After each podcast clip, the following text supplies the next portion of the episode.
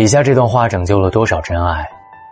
两个人在一起久了，会越来越熟悉对方，就开始觉得累了，对他慢慢的没有了感觉。这时候，又出现了一个人，他跟你聊得很嗨，你以为已经喜欢上了他，开始慢慢的忽略了自己的另一半。